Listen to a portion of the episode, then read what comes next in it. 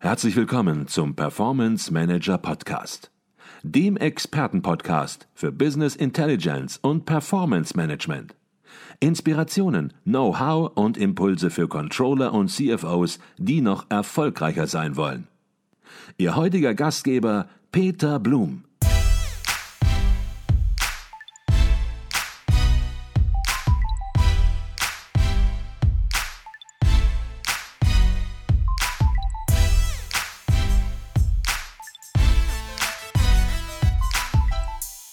Herzlich willkommen im Performance Manager Podcast. Mein Name ist Peter Blum.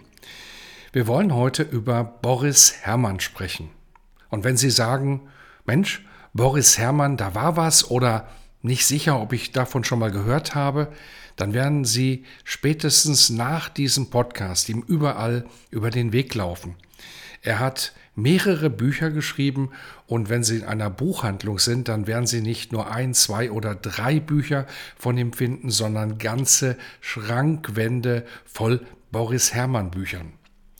Nun, Boris Herrmann hat in seiner Seglerkarriere schon etliche Siege bei internationalen Regatten eingefahren. Und Anfang 2021 stellt er sich als erster deutscher Segler der Wendy Globe, der härtesten Einhandregatta der Welt. Es geht einmal rund um den Globus entlang des Südpolarmeeres. Das sind 24.000 Seemeilen oder über 44.448 Kilometer. Und zwar entlang der berüchtigten Roaring Forties. Das ist die Zone im Bereich des 40. Breitengrades, dort, wo der Wind häufig in Sturmstärke in die Segel prügelt und das Meer gnadenlos randaliert. Es sind nur noch 85 Seemeilen bis zum Ziel. Und Boris Herrmann ist ganz vorn mit dabei. Plötzlich kracht es. Hermann schreckt aus dem Schlaf, denn seine Yacht ist auf Autopilot mit einem spanischen Fischerboot kollidiert. GPS, Radartechnik und alle Warnsysteme haben schlicht versagt. Boris Herrmann kann weiter segeln, sein Schiff ist aber so stark beschädigt, dass er es nur noch mit Minimalgeschwindigkeit zum Ziel schafft. Der Siegeskandidat muss sich am Ende mit dem fünften Platz geschlagen geben. Und gleich nach dem Unfall wird natürlich fieberhaft nach einem Grund gesucht. Hätte Boris Herrmann so kurz vor dem Ziel schlafen dürfen? Hat der Kapitän des Fischerbootes Schuld? Oder doch die Technik?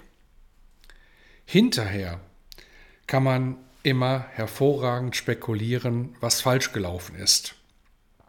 Fakt ist aber, was passiert ist, ist passiert und lässt sich bei diesem Rennen nicht mehr ändern.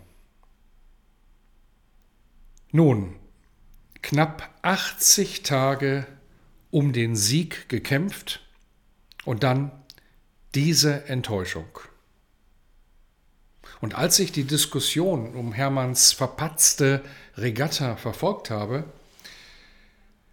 da entdeckte ich ein Muster, das man viel zu oft auch bei Business Intelligence Projekten beobachten kann. Und wie ist es bei Business Intelligence Projekten?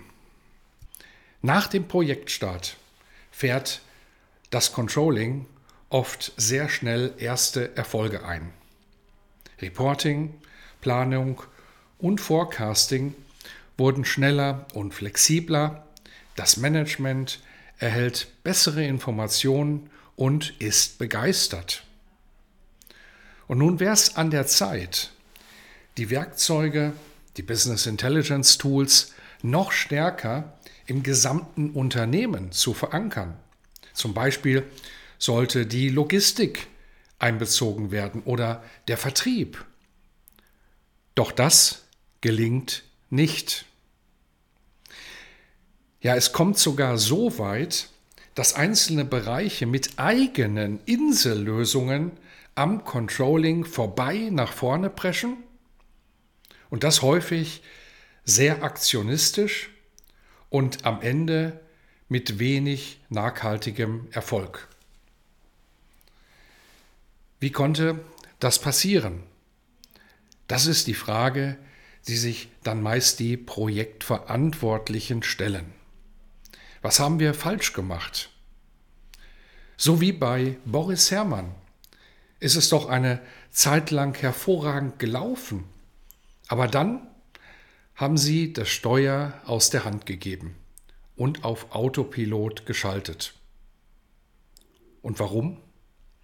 Weil viele Controlling-Verantwortliche nach ersten erfolgreichen Meilensteinen der Meinung sind, was soll jetzt noch schiefgehen? Alles entwickelt sich im Unternehmen doch praktisch von alleine weiter. Doch genau hier liegt der große Denkfehler. Die Verbesserung des Controlling ist ein kontinuierlicher Prozess. Es ist entscheidend, auch nach ersten Erfolgen das Ruder fest in der Hand zu behalten und natürlich einen Plan zu entwickeln, wie es weitergehen soll.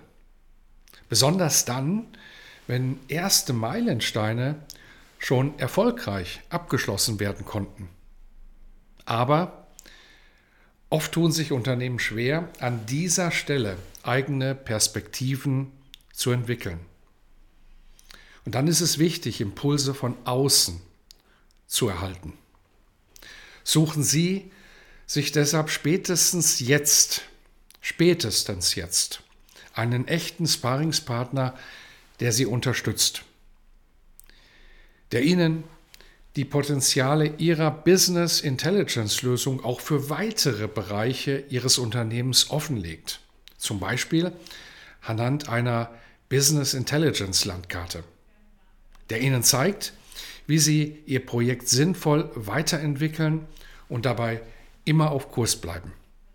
Übrigens, wenn Sie die Business Intelligence Landkarte interessiert, finden Sie in den Show Notes einen Download-Link. Boris Herrmann hat Pech gehabt. Aber bei Ihnen im Unternehmen, im Controlling, wäre es ein Versäumnis, die Kontrolle über Ihre Controlling-Werkzeuge zu verlieren. Vertrauen Sie deshalb nicht auf den Autopiloten, denn Sie haben es selbst in der Hand, ob und wie sich Ihr Controlling dauerhaft nach vorne entwickelt. In diesem Sinne wünsche ich Ihnen weiterhin exzellente Performance. Ihr Peter Blum.